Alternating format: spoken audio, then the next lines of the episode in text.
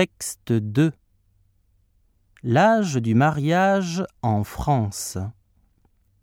En France, en général, quand les femmes se marient, elles sont plus jeunes que les hommes.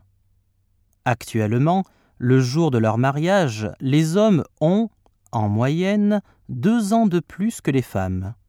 Le marié a 30 ans, la mariée a 28 ans.